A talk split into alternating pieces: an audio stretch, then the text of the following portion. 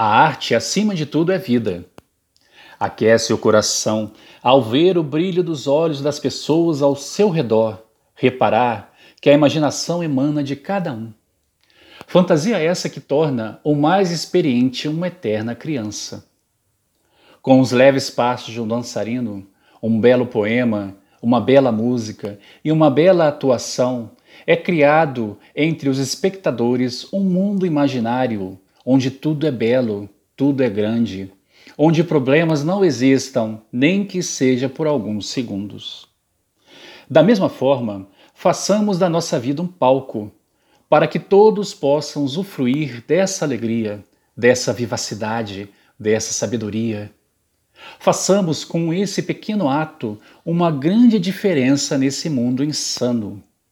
Segundo Charles Chaplin, a vida é uma peça de teatro que não permite ensaios. Por isso, cante, chore, dance, ria e viva intensamente antes que a cortina se feche e a peça termine sem aplausos. Não é algo utópico. É preciso acabar com o individualismo.